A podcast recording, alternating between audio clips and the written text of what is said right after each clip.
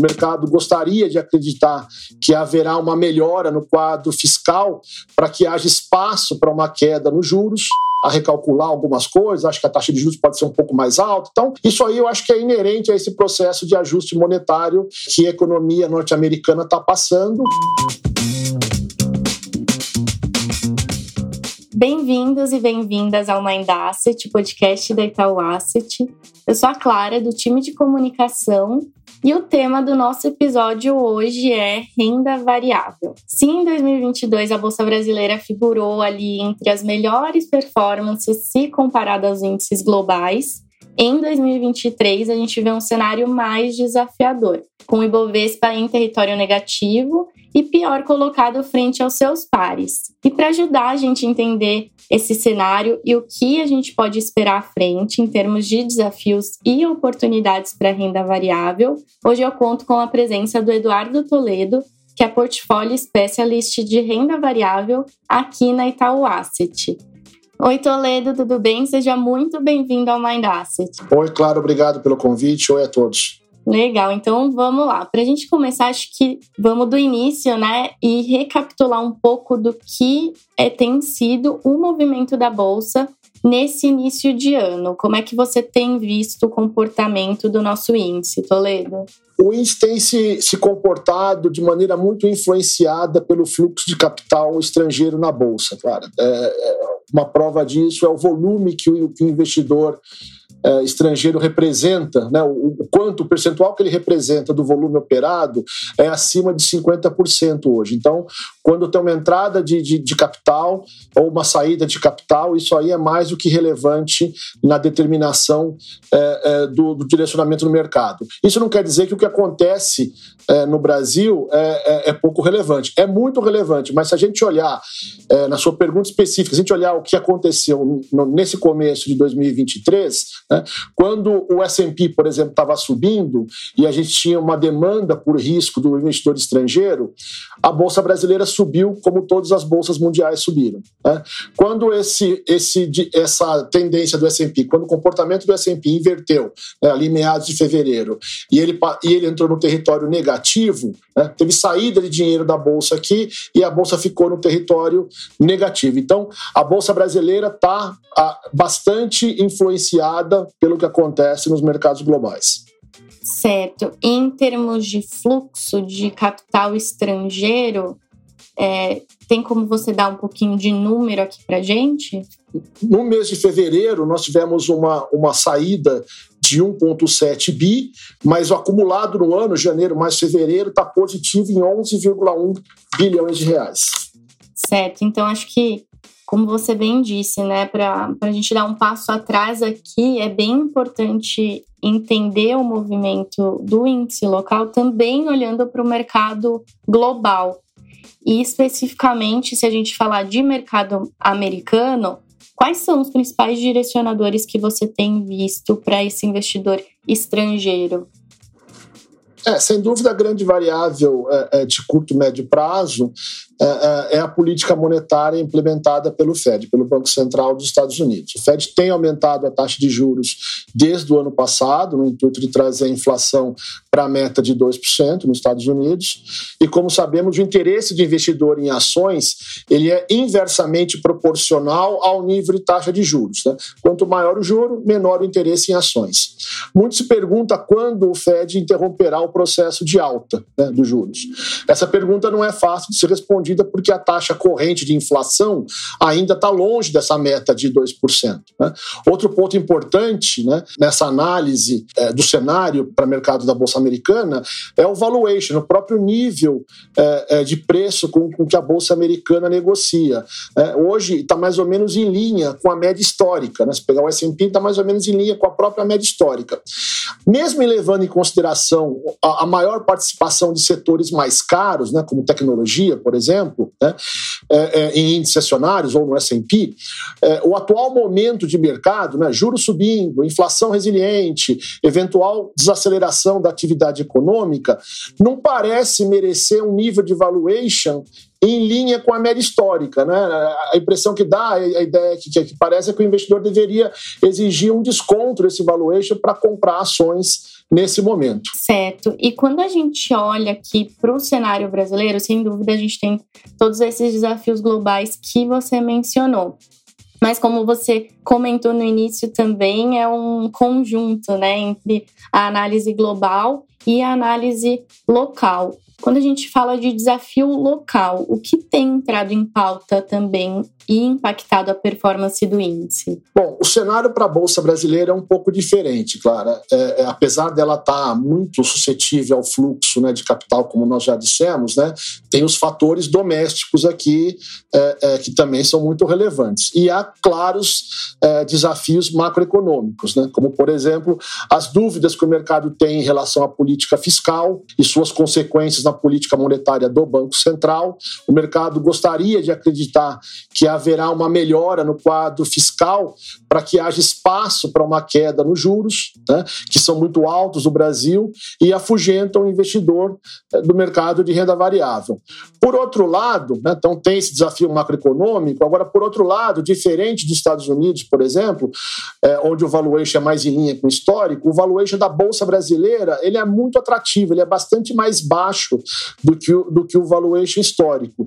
E o, o mercado local negocia a múltiplos bem inferiores de, dessa média. Né? Então, em resumo, você tem os claros desafios macroeconômicos, né? É, inclusive é, é, é, de crescimento, né? de crescimento econômico, mas a Bolsa Brasileira ela é muito barata. Então, essa, esse nível de preço ele é um grande incentivo para o investidor. Certo. E quando a gente fala de valuation, na comparação aqui com a média histórica, a gente está falando especificamente do indicador preço-lucro.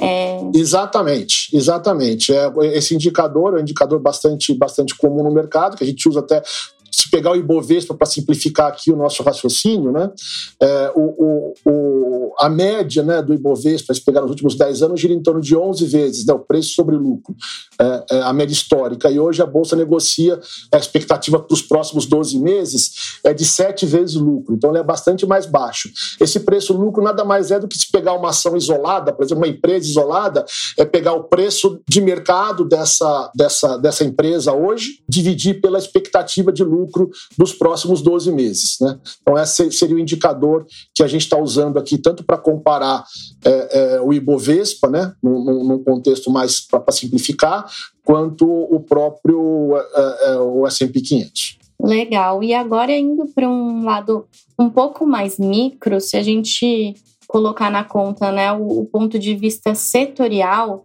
você vê preferência por algum setor na bolsa? O que, que os gestores estão mais de olho, especialmente nesse cenário aqui?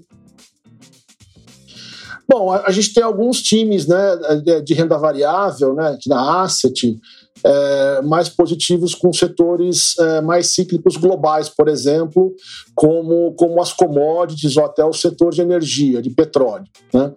É, acho que o fim do processo mais severo de, de lockdown na China, né, é, esse processo que nós vimos ali no, ao, ao, longo do ano passado, né, o fim desse, desse processo, e a retomada agora do, do, do, das atividades econômicas em padrões mais normalizados na China, né, aliado né, é, é, é aos baixos preços, aos baixos estoques de algumas commodities, são as principais razões com otimismo é, a esses setores mais cíclicos globais. Né.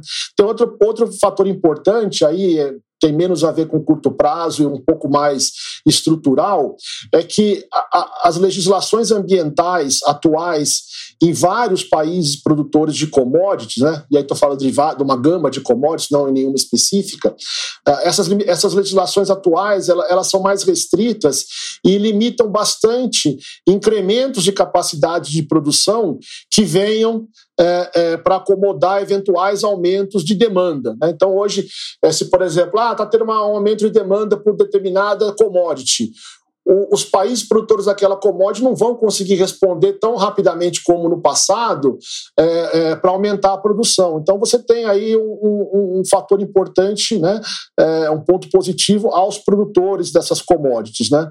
Portanto, no caso específico dos setores cíclicos, né, é, é fundamental acompanhar a atividade econômica em países chaves como a China, por exemplo.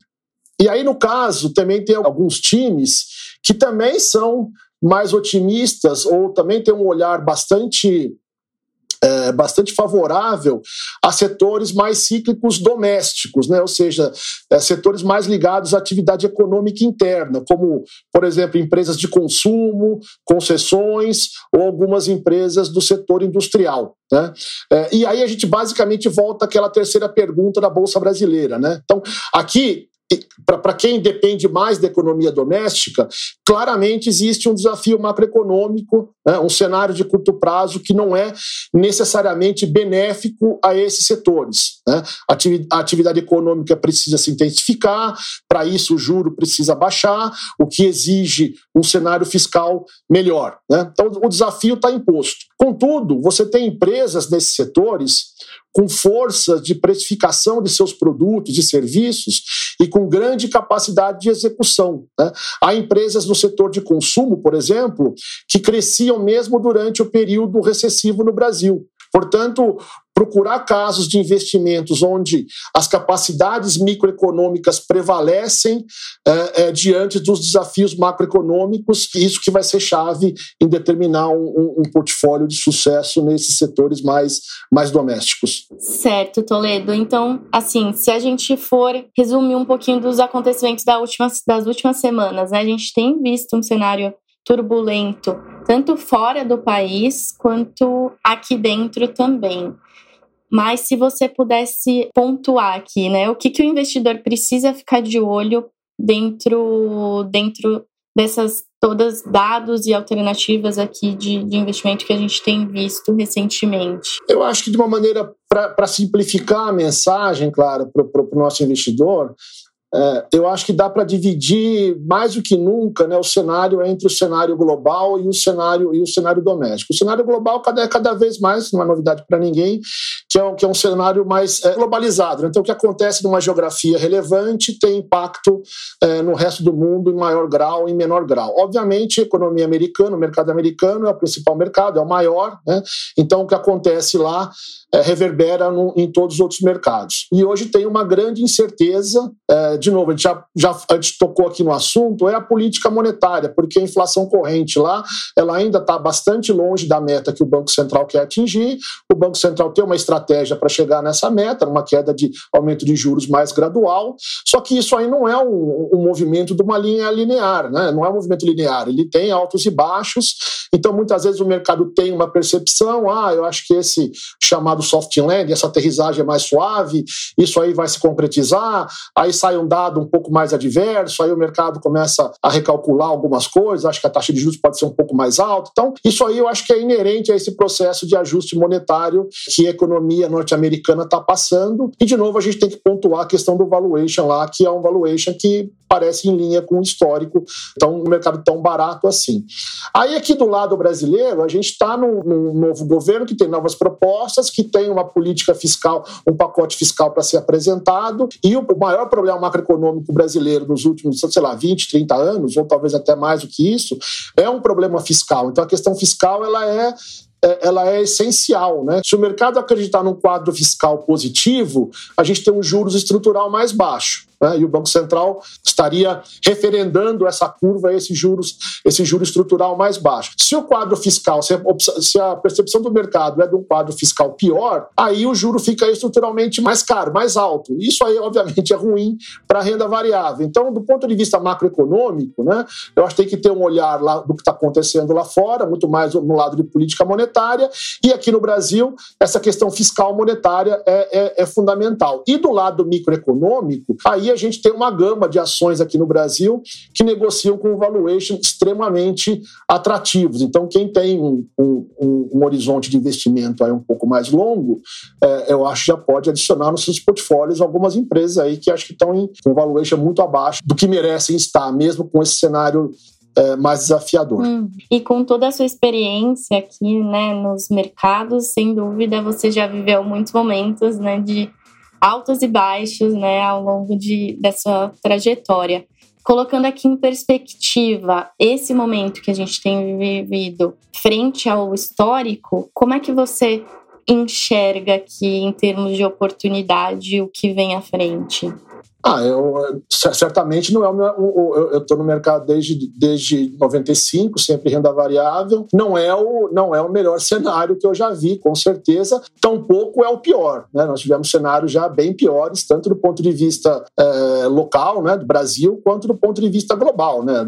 A crise financeira de 2008, por exemplo, é um exemplo claro de um cenário é, é, várias vezes piores ou, ou mais desafiador do que esse. Então, acho que os desafios estão postos, mas mas tem mecanismos para as autoridades e para o mercado sair, é, encontrar um, um, um, cenário mais, mais favorável. Agora, é importante pontuar também que quando o cenário está desafiador, né, é, quase sempre é, são onde as, as, maiores oportunidades aparecem, porque o mercado fica com, com uma certa aversão a risco, acaba vendendo é, é, empresas ou ativos num preço é, mais baixo do que eles valem, e aí quem tiver um pouco mais de, de, de sangue frio, quem tiver é, um, um, horizonte um pouco mais longo de investimento, certamente acaba fazendo bons negócios. Muitas vezes não compra no preço mais baixo é, é, do processo, né, naquela, naquela pontinha lá embaixo do gráfico, mas compra num preço bastante interessante, que eu acho que é mais ou menos onde nós estamos hoje. Né? Eu acho que é um,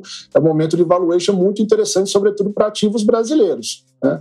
É, e aí tem que, tem que ter um pouco de, de, de horizonte mais longo para as coisas se, se acomodarem, né? para o cenário melhorar. E, e, e, o cenário é sempre cíclico, né? em, qualquer, em qualquer geografia, em qualquer economia. Excelente, Toledo. Então, acho que assim a gente encerra essa edição aqui do Mind Asset. Quero te agradecer por ter topado participar desse episódio né, e dividir a sua experiência com a gente, a sua visão aqui para os mercados e para a renda variável como um todo. Obrigada mais uma vez, Toledo. Eu que agradeço a oportunidade, cara. Obrigado a você e a todos. Legal. Inclusive, o Toledo, que é portfólio specialist de renda variável aqui na Itaú Asset, faz parte da equipe do Fernando Cavaletti. Então, se você, nosso ouvinte, quer saber mais sobre o trabalho e o dia a dia do Toledo, minha dica é dar play no episódio 5 da nossa terceira temporada, em que o Cava traz mais detalhes da dinâmica da área. E se você quer ficar por dentro da nossa prateleira de fundos de renda variável, basta acessar o link na descrição do episódio. Também aperta o follow para saber mais sobre todos os nossos próximos episódios aqui do Mind Asset. E a gente se vê numa próxima.